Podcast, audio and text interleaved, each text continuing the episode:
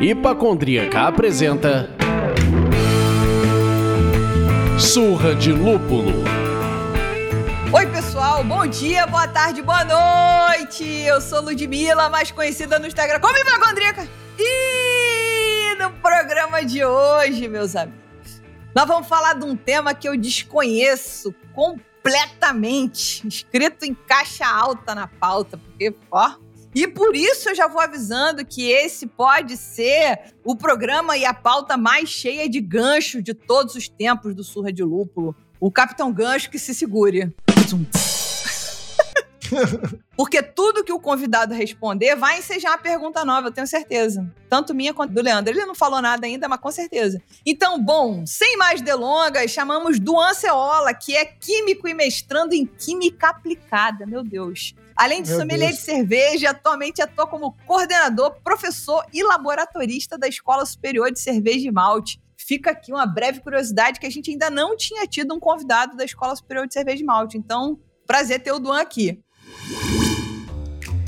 Antes de pedir que o nosso convidado dê um alô, a gente tem o prazer de informar que esse programa é oferecido pelos nossos mecenas empresariais, Cervejaria Narcose e Cerveja da Casa. Agora sim, Duan, dá um alô pra galera conhecer sua voz.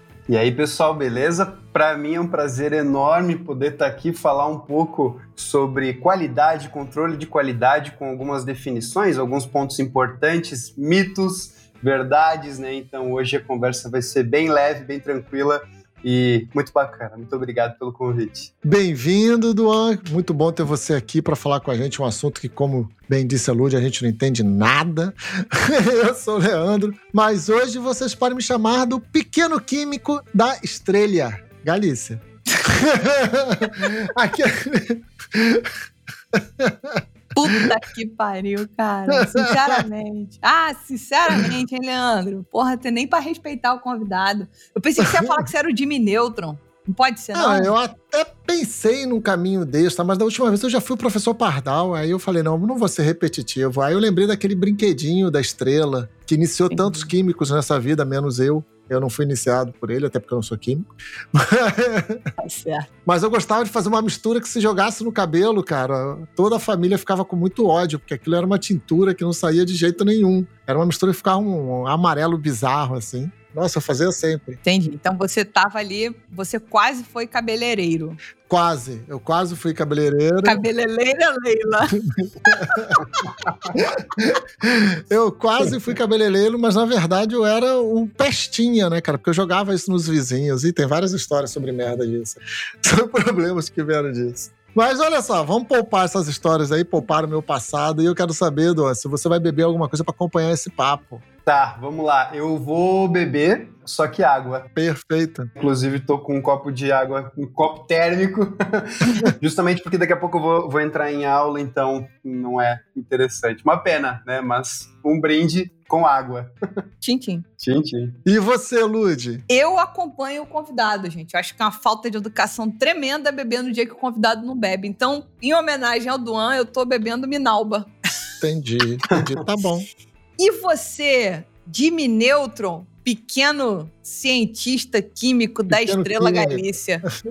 O que, você está bebendo aí? Eu estou bebendo, eu sou, eu sou um pestinha, eu, não, eu faço mais, mais educação, eu não vou acompanhar o convidado, não. Eu vou beber uma narcose.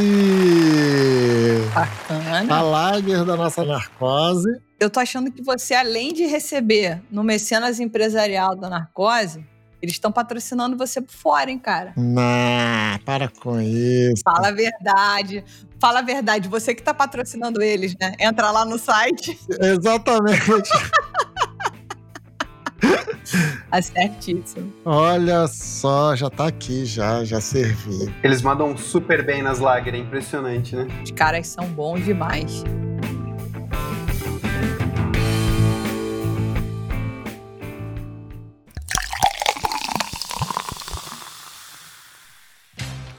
Bom, esse programa nem começa se a gente não passar aqui para agradecer e enaltecer os nossos mecenas. Eles que nos ajudam a manter a independência criativa do Sorte de Lupo. A gente vai falar aqui alguns deles, hein? De Jair Correia Silva, Fernanda Santos da Costa, Luiz Virgínio, Pablo Navarro, Suzane Sampaio, Gustavo Faria, Cláudio Bozani, Guilherme Castro. Torne-se você também o mecenas do Surra de Lúpulo. Acesse o site apoia.se barra Surra de Lúpulo e escolha o apoio que cabe no seu bolso.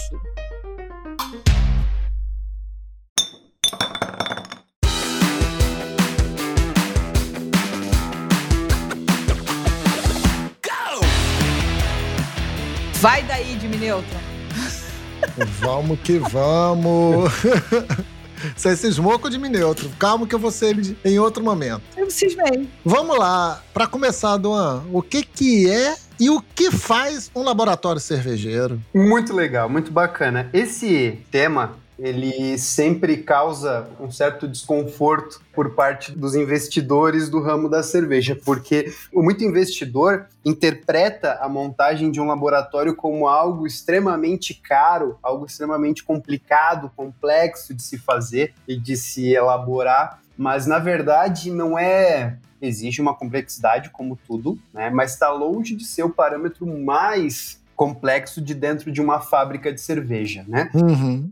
O que um laboratorista faz dentro de um laboratório de uma produção de cerveja, basicamente é manter a qualidade. Essa frase ela pode parecer muito simples, muito objetiva, muito direta, né? Manter a qualidade. Só que o que segura esse pilar de qualidade, né? Na verdade, essa base, essa plataforma que a gente comenta sobre qualidade, são três parâmetros que são basicamente muito decisivos e que envolvem controle de qualidade dentro de uma cervejaria, né? Então, são eles: o controle de qualidade microbiológico, a parte do controle de qualidade microbiológica fica encarregada somente é, dos cuidados e de todo o tratamento com a levedura. Levedura e controle aplicado à contaminação. Esse é o primeiro. O segundo é o controle de qualidade físico-químico. Esse tipo de controle de qualidade, ele está focado mais nas características físico-químicas, não apenas da cerveja, mas do ingrediente, do produto intermediário e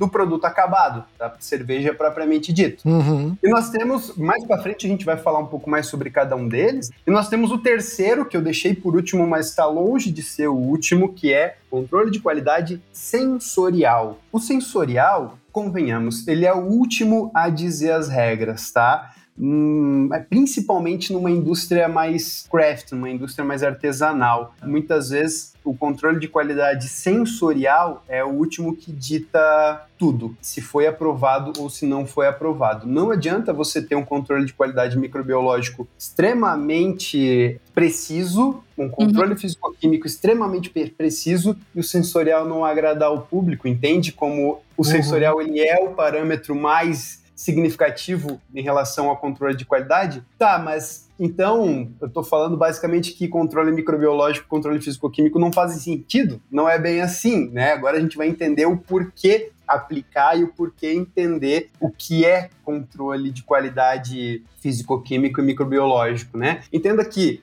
os três tipos de controle de qualidade têm vantagem e têm limitação. Uhum. Né? Não é tudo mil maravilhas, né? A, a, parte do controle de qualidade microbiológica muitas vezes entra em rixa com a parte sensorial. Por quê? Vamos falar agora um, um, um tema bem interessante que é o processo de pasteurização, por exemplo. Né? No processo de uhum. pasteurização, uhum microbiologicamente, ele é perfeito? É, é, simplesmente a melhor técnica aplicada a conservar microbiologicamente a cerveja. Uhum. Mas o sensorial é afetado o sensorial é afetado de maneira direta. Sim, Entende? por isso que muitas cervejas craft, muitas cervejarias craft escolhem não fazer, né, não fazer a pasteurização, tal. Trabalhar com a cerveja extremamente fresca. Exatamente. Até bem interessante esse tema porque você vê hoje em dia New England IPA com um ano de validade, eu acho isso não acho interessante, sabe? Porque é uma cerveja que deve ser, merece ser consumida o mais fresco possível. Uhum. Enfim, o controle de qualidade físico físico-químico, basicamente, ele não está nem aí para o sensorial e para o microbiológico. E o controle de qualidade sensorial também não está nem aí para as características físico-químicas. Então,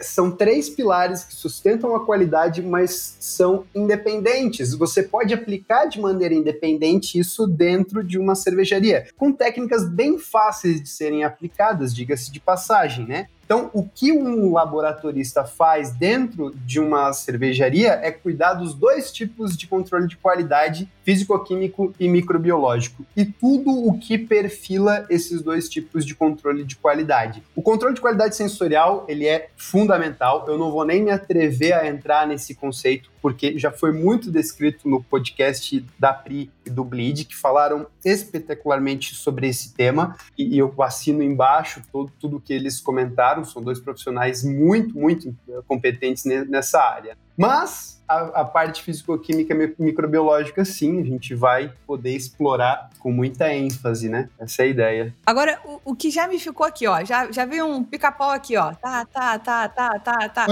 Qual é a do pica-pau na minha cabeça aqui? Que eu, gente, olha, é muito difícil lidar com todas as personalidades que habitam em minha cabeça. Então vamos lá. Tá todo mundo falando um monte aqui comigo. Você falou desses três pilares da análise sensorial, do controle físico-químico e do mais? Qual é o outro? Microbiológico. Microbiológico. Para mim, isso virou aquele banco de três pernas, que se ele for bem desenhado, ele fica estável, ele é maravilhoso, não deve em nada para bancos e cadeiras de quatro pernas. Até aí tudo bem. Agora, me parece que eles são quase que opositores, né? Porque você falou, eles se sustentam independentemente, né?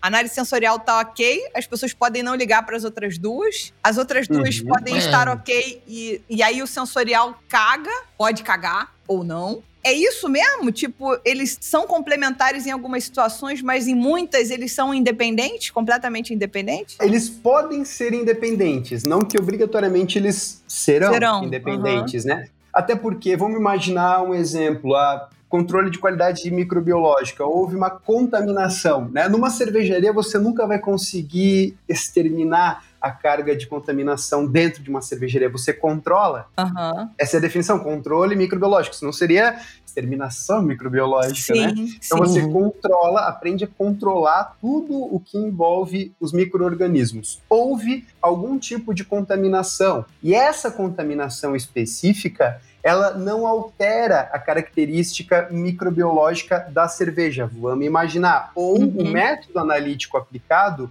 não pegou, não uhum. quantificou aquele microorganismo que uhum. contaminou. Isso, o físico-químico e o sensorial pegam, conseguem entender o que está acontecendo ali. Por exemplo, tem alguns tipos de bactérias que muitas vezes elas são termófilas, elas aguentam a temperatura de fervura do mosto, por exemplo, e você vai ter micro-organismos atuando ali. E esses micro-organismos, algumas vezes, não são detectados em métodos de análise microbiológica, mas em análise físico-química, como por exemplo o controle do pH da cerveja, do mosto, enfim, é pego. Ou no sensorial, com a percepção ácida, com a percepção um pouco mais fenólica do que o comum. Entende que eles são interpretados de maneiras separadas, mas tem ainda uma ligação, ainda tem um link uhum. entre esses três, a ponto de um complementar o outro, de um vir para dar a chancela no outro. Não necessariamente um cancela o outro, né? Entendi. Então vira quase como se fosse é, camadas de validação do tipo, ó, então no sensorial não existe nada que nos chame a atenção, que perceba aqui algo que de contaminação, algo de algum problema. Aí vai para a segunda camada. No físico-químico não tem nada aqui também que passou. Aí vai no microbiológico, não tem nada aqui. É como se fosse etapas de validação. Você tem que sair com três checklists preenchidos. Ó, aqui tá certo, aqui tá certo, aqui tá certo, aqui tá certo. Isso idealmente no mundo de equilíbrio, né? No mundo do banquinho que a Lud ilustrou muito bem, que são os três pés muito bem equilibrados. Três pés muito bem equilibrados seguram uma bunda. Agora, três pés tortos não seguram a bunda e você cai. Exatamente. Então... e eu gostei dessa tua definição, Leandro, porque faz todo sentido sentido. É exatamente isso. É como se fossem camadas que um controle consegue resolver o problema do outro. Ou observar algo que em outro tipo de controle era imperceptível. E existem vários estudos de caso e várias situações que a gente pode exemplificar em relação a isso, mas é exatamente essa é a ideia. Entendi. Agora, eu não tenho pica-pau na cabeça, eu tenho um diabo no ombro. E o diabo no ombro vai fazer a pergunta escrota, que é aquela pergunta sensível. A presença de etileno glicol é uma falha nesse controle de qualidade, nessas três etapas? Assunto bem polêmico, sim não vamos fugir disso porque sim, faz parte de uma entenda que falar a palavra falha é muito pesado, mas faz parte de uma lacuna envolvendo controle de qualidade. Perfeito. Por todas as partes. E, na verdade, quando a gente observa uma situação como essa, a gente vê uma outra linha de pensamento que é o boom cervejeiro. A gente está passando por um boom cervejeiro extremamente agressivo, com uma curva exponencial positiva. Uhum. Muita cervejaria abrindo e a profissionalização ela não está acompanhando essa, esse crescimento extremamente expressivo. Então, o que aconteceu basicamente, até eu lembro que eu li na, na notícia na época, o operador observou que o nível do, do líquido refrigerante foi diminuindo. Na cabeça dele estava evaporando. Não, estava entrando para o tanque. Entrando. É. Então, esse tipo de senso crítico falta muitas vezes por parte do, do cervejeiro. E ali, uma técnica muito simples que já vem sendo utilizada poderia resolver o problema: tingir o líquido refrigerante. Utilizar um corante nele, por exemplo, um corante roxo. Caraca, genial. E aí é muito simples, você vê a cerveja, ela tá com uma outra coloração, ou você faz a análise fisicoquímica da cerveja e vê que ela tá com uma outra coloração, liga o sinalzinho de alerta. Opa, calma aí, deu algum problema aqui porque ela tá com a coloração errada. Então, neste processo, dessa contaminação, o controle de qualidade que poderia ter pego seria o físico-químico. Sim, basicamente nesse exemplo específico do que aconteceu, o parâmetro físico-químico, mais especificamente falando análise de cor da cerveja e análise de pH da cerveja, uhum. poderiam ter identificado isso também. Até se for parar para pensar, pensando agora que a análise da densidade final, porque o, o, todo o líquido refrigerante tem uma densidade específica, né? Entendi quando misturado na cerveja, vai alterar a densidade da cerveja também. Então ali poderia ter sido evitado tudo isso que aconteceu com a implementação uh, de um controle de qualidade muito mais preciso e muito mais detalhado e exigente. Entendi. Antes da gente partir para a próxima pergunta. Bem que tome seu cara festival. É correto afirmar que talvez não tenha sido feito nenhum tipo de teste nessa cerveja? Porque, entende a minha dúvida? Se Eu a gente entendo. tem três pilares, um deles você citou, ah, podia ter tido um, um, líquido corante que alteraria a cor. Bom, a gente já sabe que não tinha líquido corante. Mas se tivesse sido feito algum exame, aí eu vou falar uma besteira sem fim, algum exame laboratorial.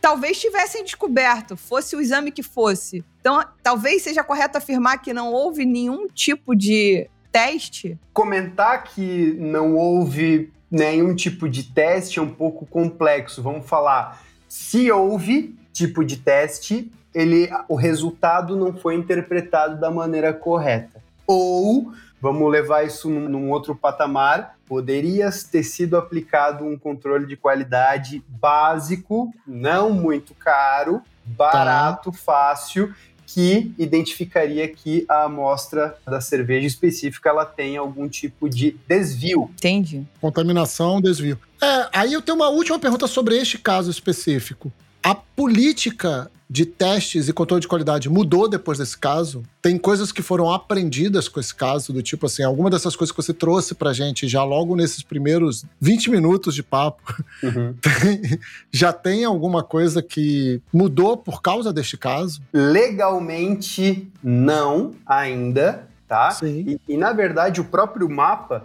ele não exige que você tenha um espaço laboratorial, tá? Então, Ah. legalmente não alterou nada, tá? Mas intrinsecamente falando, né, em relação à, à prática de controle de qualidade por parte dos laboratoristas, sim, e principalmente por parte dos responsáveis técnicos pelas cervejarias. Então, eu percebo, por estar inserido de maneira direta no mercado cervejeiro profissional, de quem faz cerveja em nível profissional, de quem controla a qualidade da cerveja, depois do que aconteceu, muita gente ligou o sinal de alerta e está observando o controle de qualidade com outros olhos, com uma atenção um pouco mais alta, sabe? Uhum, entendi. Perfeito.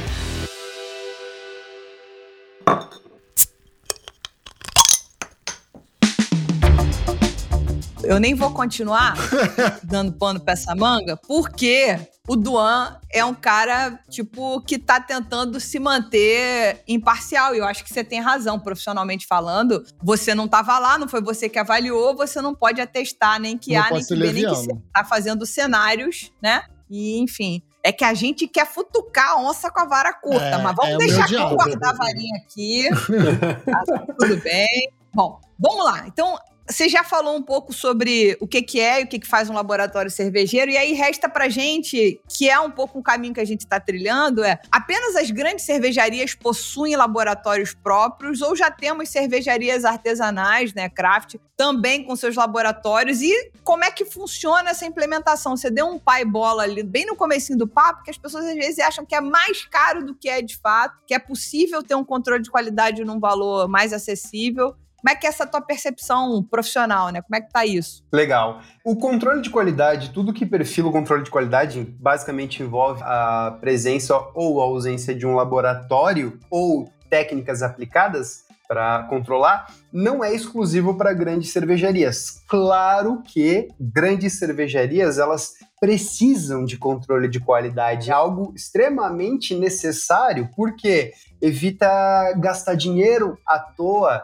o que, que é controle de qualidade? Independente daqueles três pilares que eu comentei, o controle de qualidade é você manter a sua cerveja sempre igual. Você ter uma repetibilidade muito precisa. É isso que o controle de qualidade defende, tá? Então, o controle de qualidade aplicado a uma cervejaria de grande porte, de pequeno porte, enfim, independente do tamanho dela, é garantir que sempre seja inserido para o mercado um produto exatamente igual. Não interessa que você faça uma sour com frutas totalmente exóticas. Todos os lotes, eles têm que ser iguais. Você precisa de uma consistência, você precisa ter uma padronização. É isso que um controle de qualidade faz dentro de uma cervejaria e principalmente o laboratorista, independente do tamanho. Vamos imaginar um- uma grande cervejaria, um grupo Ambev, aonde que o controle de qualidade está inserido? Para eles é muito simples liberar o tanque ou segurar o tanque com a variável de acetil, por exemplo,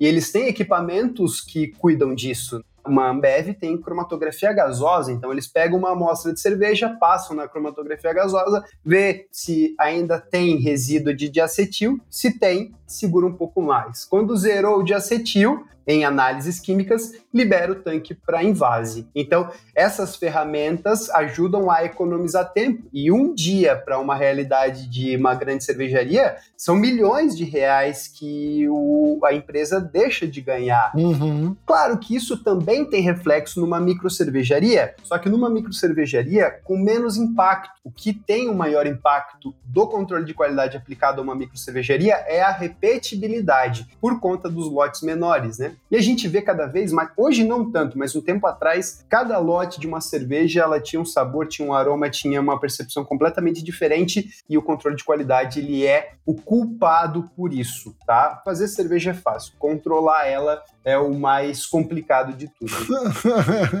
É engraçado você falar de repetibilidade, que eu concordo plenamente, sobretudo nas grandes cervejarias, a repetibilidade é prezada, né? Necessária. Totalmente. Fica aqui uma pequena provocação galhofeira. Será que é por isso que tem tanto lançamento no mercado brasileiro? Galera vai tentar repetir a cerveja, não consegue, não. Essa aqui então vai ser a West Forest IPA. Essa aqui é a School Dive. Será, gente? Fica aí a dúvida, fica aí esse questionamento pertinente para você responder para si. Fica só a provocação. É, eu interpreto isso como uma ferramenta, sabe? É, é, quase como uma ferramenta de você se resguardar e não precisar de um controle de qualidade aplicado, né? Faz sentido. É. Ele fica lançando cervejas diferentes, diferentes, diferentes. Como é diferente, né? Não é. precisa de controle de qualidade. Não é nem prima, né? Tem muita irmã. É tudo muito igualzinho, muito parecidinho, mas não é igual, não é a mesma identidade. Né? Exato. Sim. Faz sentido. Mas eu te cortei, você estava falando de implementação, fui fazer uma galhofa.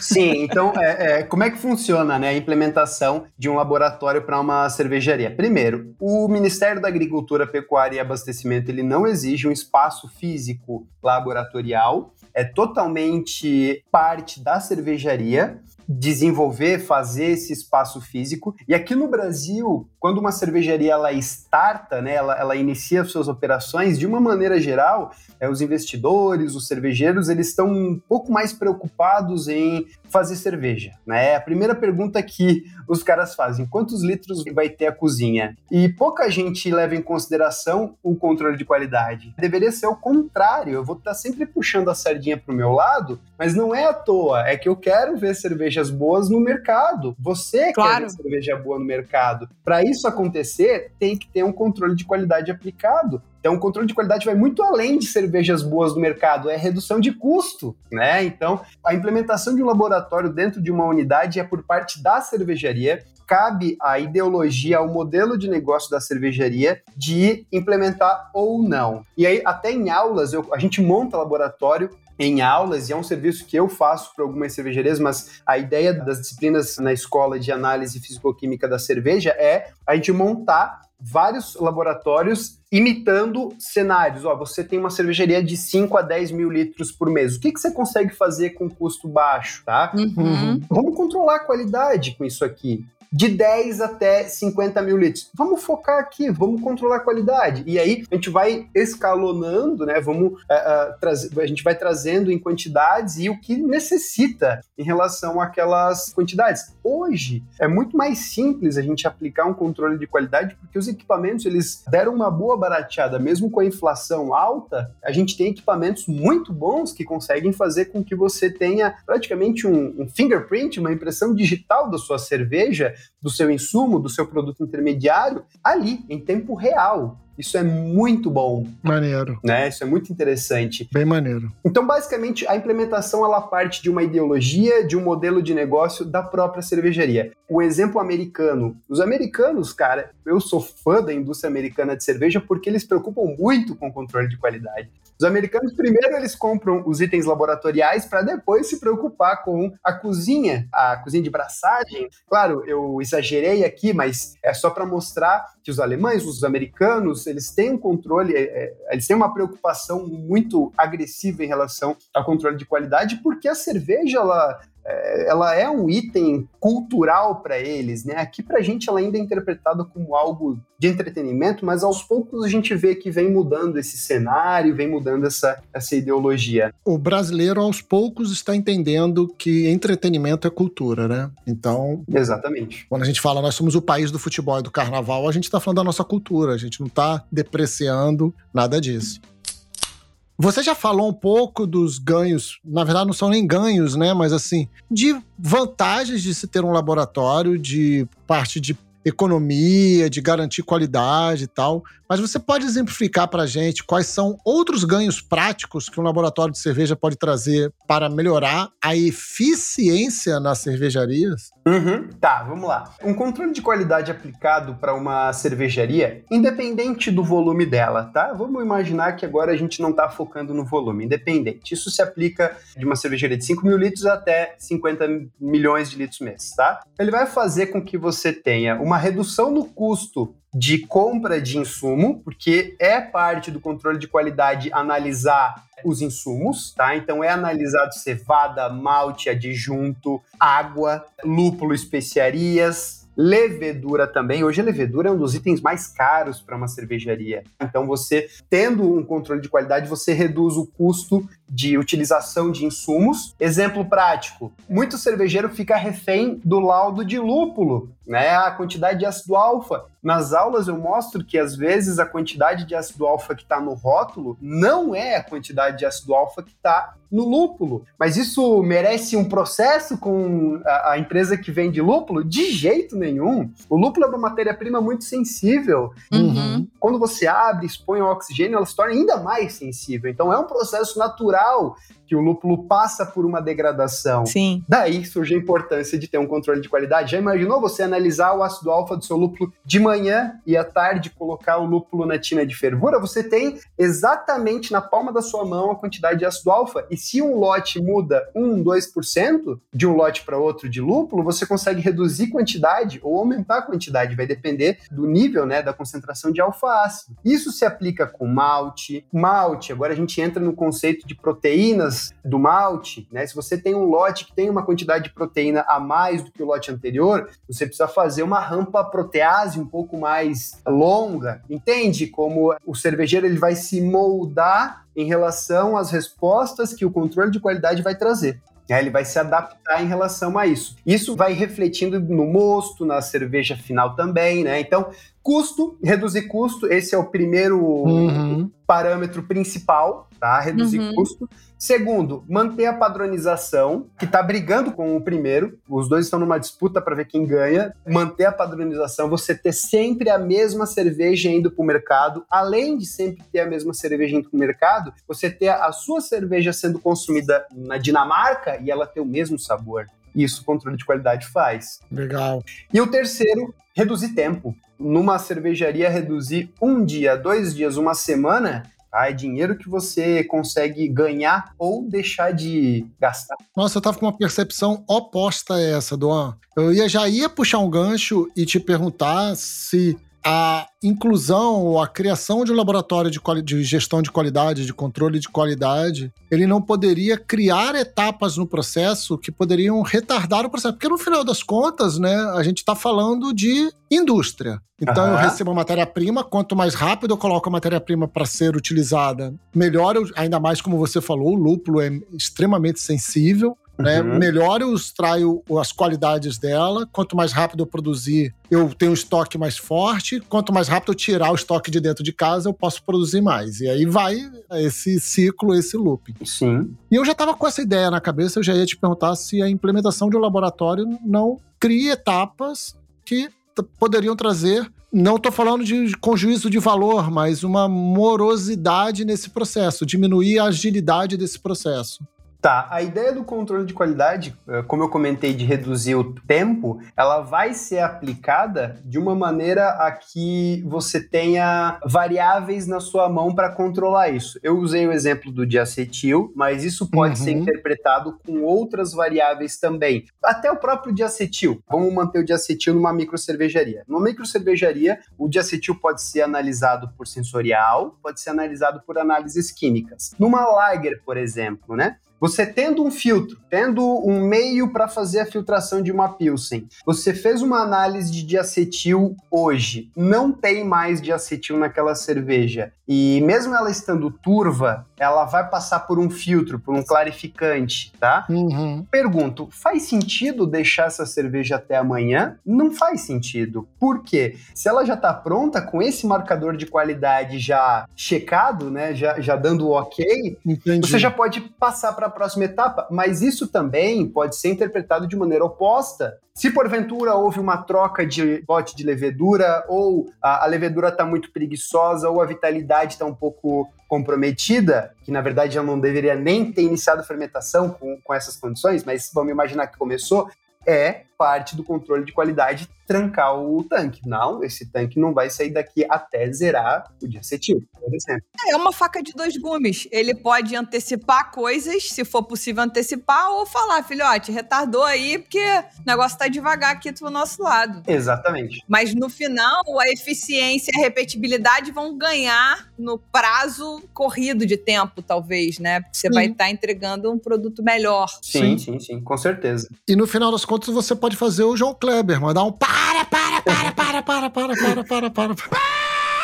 Que que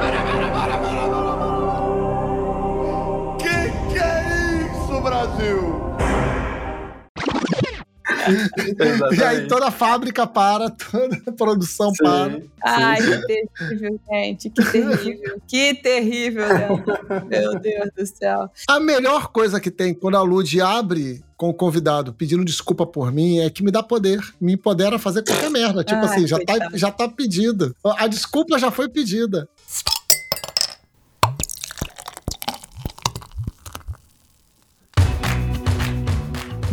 Próxima pergunta. Falamos bastante de laboratório, a gente já confundiu a cabeça do Duan, coitado, ele já falou de coisa, foi lá falar de treta.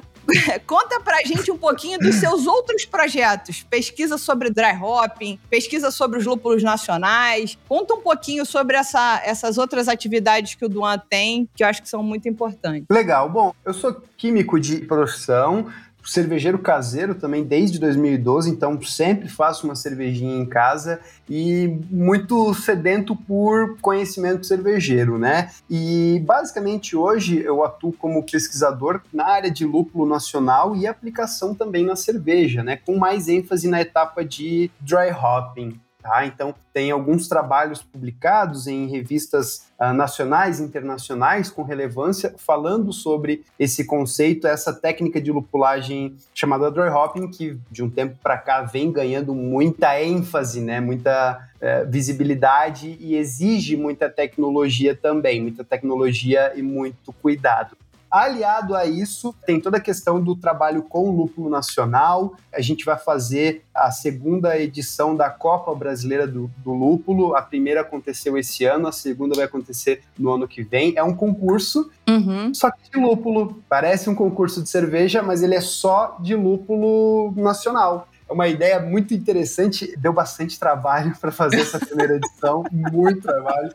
E a segunda já está dando, mesmo que vai acontecer em abril, já está dando, mas claro que sozinho a gente não faz nada. A ideia partiu de mim, mas tem- tem muito mais gente por trás. Tem o pessoal da Calamazu que já fica o meu abraço aqui para eles. Aureliano, Ju e Manu são, são muito queridos. Tem a, a minha noiva também, que é da parte da, da contabilidade, a parte burocrática eu deixo com ela. Com ela. É, exatamente. Aham. Então, é um concurso, basicamente, que elege, né, tem como ideia eleger os melhores lúpulos do Brasil, né? Isso tem como objetivo incentivar a cultura do lúpulo no Brasil e, além disso, mostrar para o cervejeiro que tem lúpulo de qualidade aqui no Brasil. A gente tem lúpulo com muita qualidade e apto a ser utilizado na produção de cerveja como ele é, né? Essa é a ideia. Não, e isso com certeza é legal essa iniciativa demais. A gente é, liberou o programa número 113, foi justamente falando sobre inovação e tecnologia no lúpulo. A gente falou com o Felipe Wigman e o Gabriel Fortuna, da Brazuca Lúpulos, para falar um pouco desse cenário, né, do que está acontecendo e como é importante a presença laboratorial para testar o nosso lúpulo e poder dizer, ó, tem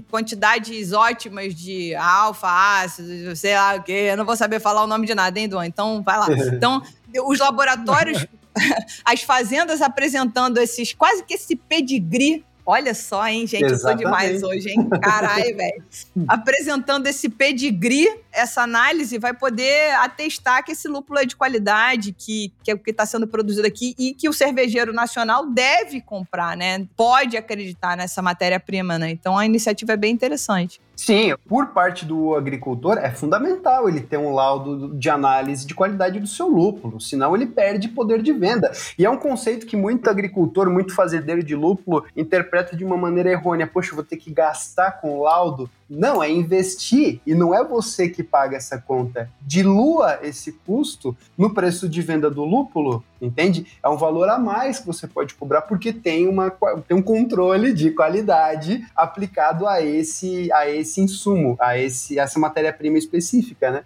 Essa é a ideia. Legal demais. Curti. Muito legal. Sim, sim. Vamos voltar para a profissão dos virginianos, que eu já percebi isso. E aí eu quero saber, assim, dos laboratórios, quais são as análises laboratoriais mais comuns realizadas nos laboratórios cervejeiros e por quê? Legal. Agora a gente vai ter que, inevitavelmente, separar em tamanhos de cervejaria. Para facilitar o nosso entendimento, vamos fazer duas separações em micro cervejarias e grandes cervejarias. Ok. Grandes cervejarias analisam desde o insumo, as características físico-químicas e microbiológicas e sensoriais do insumo, água, enfim, a, a, o grão malteado, seja ele trigo, arroz, Uhum. ah, milho, né? não é a fonte de carboidrato que indica a qualidade da cerveja, já, já fica uma sugestão, né? Muita gente fala, ah, a cerveja de milho é ruim. Não, não, não é a fonte de carboidrato que determina se ela é boa ou ruim. Muito bom, muito bom. Festival de gancho nesse programa do, do Duan, hein, Leandro? Tudo conecta com vários outros, né?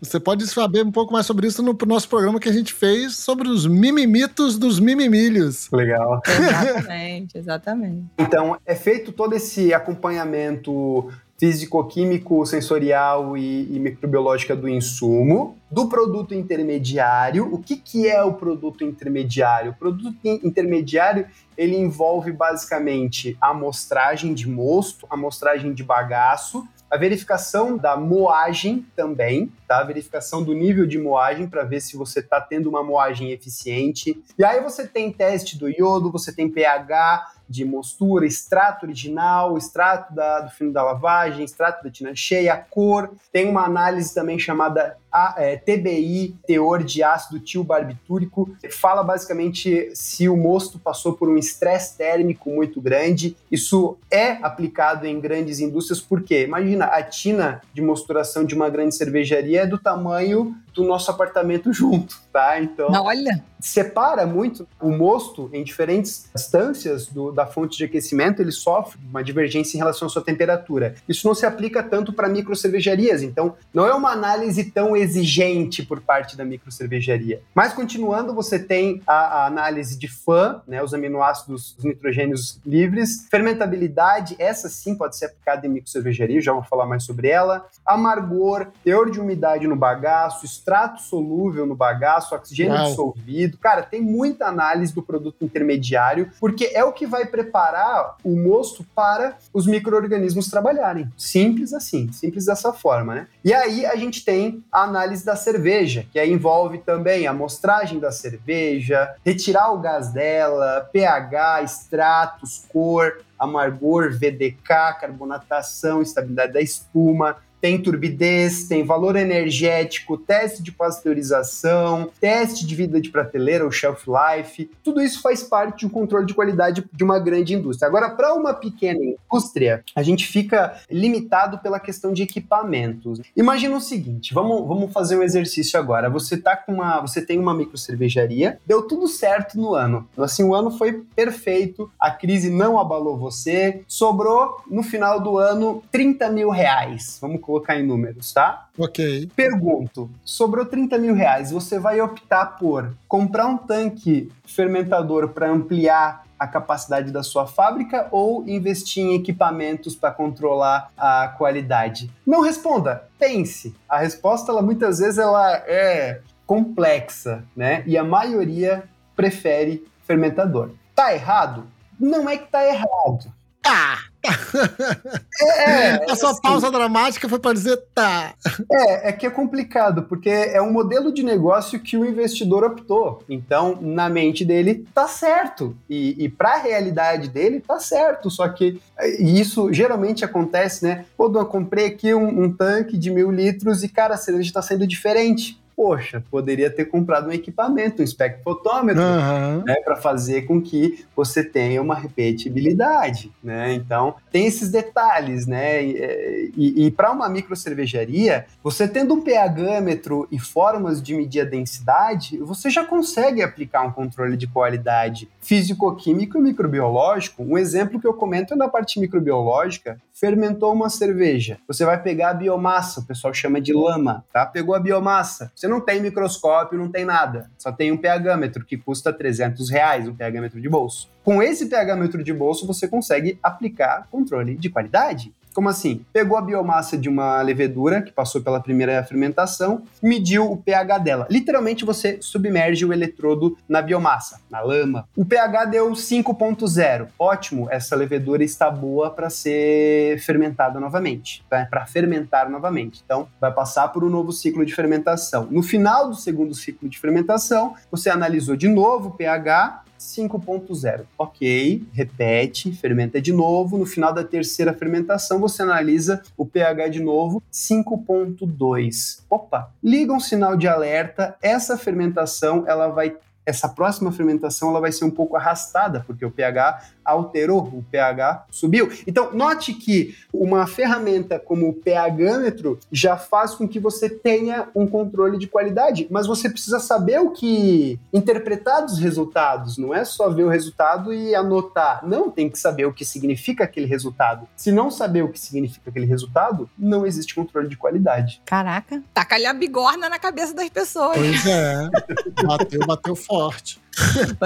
Sentiu o golpe novamente. É, não, mas é, foi engraçado que ele falou assim: ó, não, não tá errado, mas você tá fazendo merda. Você não tá errado, mas você tá fazendo merda. É, exatamente, né? Complicado. Tá de acordo com essa decisão. Decisão ruim, mas tá de acordo com essa decisão. Se é isso que você quer, não tem problema nenhum, né? Gente, se é isso que você quer, é muito, parece aquele recado de mãe. Eu acho que você não devia fazer. Você quer fazer? Mas faz. É. Porra, nessa hora, cara, você pode saber que vai cair um raio e vai dar uma zebra tremenda. Leva o casaquinho. Não leva o casaquinho, não, só. Tem um que eu gosto de falar pros meus filhos que é: tua cabeça é teu guia. Faz aí. Porra, isso acaba comigo. Eita, Cara, isso acabava comigo. Tua cabeça teu guia. Faz aí. Vai lá. caramba. Como é que você vai fazer alguma coisa depois de uma frase dessa, né? Não tem, né? Né? Não tem, Pois não é. tem o que fazer. Então, cervejarias, como é que você vai comprar um fermentador ao invés de comprar o o fermentômetro pequeno químico. que o Duan falou? Sim, sim, sim. Não tem como. E às vezes, assim, muita gente pensa que controle de qualidade é caro. Na minha opinião, caro é jogar pro ralo um tanque de cheio. Isso é caro. e às vezes um tanque cheio que deu problema é o preço de um laboratório que vai pro ralo, tá? Complicado, né? É, não, faz bem diferença isso. Exatamente. Bom, Duan, infelizmente a gente encerra aqui para os nossos ouvintes, porque os nossos mecenas, que também são ouvintes, mas os ouvintes especiais porque eles são danados, vão receber ainda uma continuação desse papo, um conteúdo extra. E eu queria agradecer muito o seu tempo por você ter vindo participar aqui, abrir a nossa cabeça, por ter sido o festival de gancho para tudo quanto é. Foi gancho de dúvida que a gente puxou, gancho de treta, gancho de polêmicas, gancho de programa, foi gancho de tudo. Quero agradecer demais por isso. Espero que a gente continue esse papo, eu acho muito interessante a questão da qualidade. E a gente pode depois aprofundar por outros caminhos. É isso aí. Bom, de antemão já agradeço, né, pela oportunidade, pelo convite. Para mim é uma honra poder disseminar esse conhecimento super importante. Vamos continuar o papo. Com certeza. Eu também quero agradecer demais ao Duan, um assunto que eu não entendia nada. Comecei a, a- a ter um, um vislumbre. E eu acho que a parte de qualidade, ela sofre sendo preterida em algumas situações, né? Um, controle laboratorial que traz a qualidade. Assim como as questões tributárias, ou seja, quando o assunto não é um assunto que o cervejeiro domina, ele acaba não buscando uma consultoria, ele acaba preterindo esses assuntos que são duros, né? Que são difíceis da gente lidar no dia a dia. Mas, enfim, a gente pode descobrir que pode ser mais simples, que pode ser possível, enfim. Que o Surra de Lúpulo tem ajudado os cervejeiros que nos ouvem, iluminado eles a comprar os Tecos a Petrômetro. É o quê? Eu não sei falar o nome. Exatamente. em aula eu faço um exercício bem legal, é, pergunto pro pessoal o, o quanto eles acham que custa um, um equipamento que vai fazer uma análise bem completa da cerveja. Quanto vocês acham que custa? Ai, gente. 5 mil reais. Eu vou chutar uma coisa barata demais, porque com esse tipo de provocação Ai, é pra chutar mesmo. Eu, não, não, eu vou chutar a verdade. Eu acho que custaria. Eu vou chutar a verdade. Olha a segurança da pessoa. 20! 20. Ok, vamos ficar no meio termo aí. 10 mil já, já, já tá apto a investir. Com 10 mil você já, pá, monta um laboratóriozinho. Com 10 mil você tem controle de amargor, você tem o controle de cor, você tem de mosto e de cerveja, você tem controle de aminoácidos livres, polifenóis. Cara, você tem muita coisa aí na, na palma da sua mão. Claro, Porra. sabendo o que aplicar, né? E daí claro. que surge a importância de treinamentos, de, de, até a nossa, né? Puxar a sardinha pro nosso lado, aulas, né? Sentar a bunda na cadeira e estudar, não adianta. Com certeza. Caraca. É possível, hein, Leandro? É possível, é possível. É melhor do que gastar 30 mil num fermentador. É. é. Gente, para terminar, eu tenho um convite para vocês, nossos ouvintes. Vamos aumentar a podosfera do Surra de Lúpulo? Basta enviar o link desse episódio para um amigo que gosta de cerveja artesanal, de química, de laboratório e de qualidade. É isso, é completo. Ou compartilhar nas suas redes sociais marcando a gente. Nos ouça no Spotify, Google Podcasts, Apple Podcasts, Deezer e outras plataformas de streaming que melhor lhe convier. Provavelmente estaremos lá. Gosta do conteúdo que a gente produz? Faz um review nosso na sua plataforma preferida. Isso ajuda a balde a gente a distribuir o nosso conteúdo nessas maleditas, tá? Então, contamos com você a espalhar esse lucro. Show! Show de bola!